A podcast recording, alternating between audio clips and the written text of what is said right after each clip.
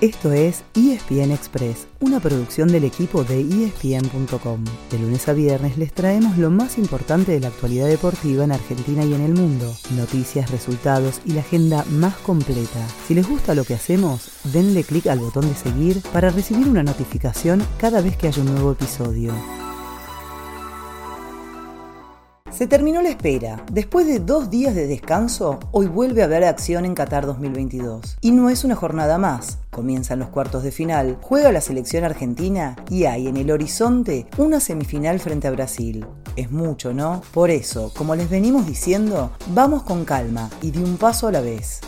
El primer paso entonces es el partido que abre los cuartos de final, hoy al mediodía, entre Brasil y Croacia. La historia está a favor de los de Tite, que de cuatro enfrentamientos ganaron tres. Y en los últimos dos hubo goles de Neymar, dos en la victoria 3 a 1 en el Mundial 2014 y uno en el último amistoso jugado en 2018 que terminó 2 a 0 a favor de la verde amarela.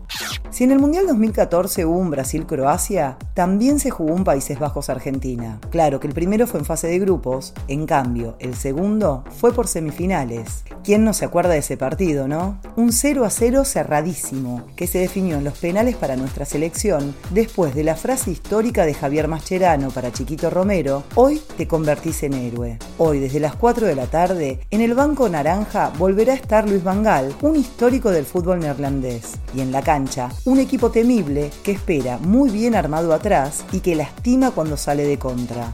¿Por qué les contamos cómo se para el rival de hoy? Porque seguramente influye en el 11 que pare Lionel Scaloni, tanto como las lesiones de un par de jugadores clave. Países Bajos se para con tres centrales y dos laterales, es decir, cinco en el fondo, más tres mediocampistas y dos hombres de ataque. Eso llevaría al DT de la escaloneta a elegir una formación en espejo, agregando un marcador central, que sería Lisandro Martínez, y sacando a uno de los de adelante y al mismo tiempo le resolvería una de las dudas relacionadas con el estado físico de sus jugadores. Con Papu Gómez descartado, existía la opción de que vuelva a ser titular Angelito Di María, pero jugando con 5 atrás, Fideo iría al banco. El otro tema es el estado de Rodrigo de Paul, quien ayer practicó a la par de sus compañeros.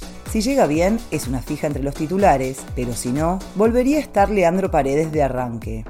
Una vez que pasen los partidos de hoy, queda otra jornada doble de cuartos de final. Mañana sábado, también al mediodía y a las 4 de la tarde, se completará la semifinal del otro lado del cuadro. Primero chocarán Marruecos y Portugal, dos que llegan con mucha confianza. Los africanos sorprendieron ganando su grupo y eliminando a España en octavos, una derrota que le costó el cargo a Luis Enrique, a quien ya se anunció que reemplazará Luis de la Fuente, hasta ahora a cargo de la sub-21. En cuanto a los lusos, además de dominar su zona, aplastaron 6 a 1 a Suiza, dándose el lujo de relegar al banco a Cristiano Ronaldo. Claro que quien gane entre ellos tendrá luego una prueba gigante, porque en segundo turno se enfrentan dos potencias de Europa. De un lado Francia, actual campeón y con un Mbappé on fire, autor de 5 goles en lo que va del Mundial. Y del otro, Inglaterra, que desde 2018 viene madurando y amenazando con dar el golpe.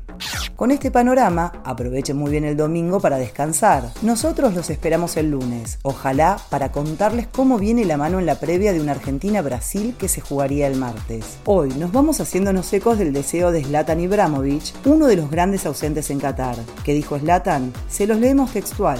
Espero que Argentina gane el Mundial por Lionel Messi. Un deseo compartido por más de 47 millones de argentinos. Ese fue el final del episodio de hoy. De lunes a viernes, al comenzar el día, les contamos lo que pasó y lo que se viene en el mundo del deporte. Los esperamos en el próximo episodio con mucho más ESPN Express.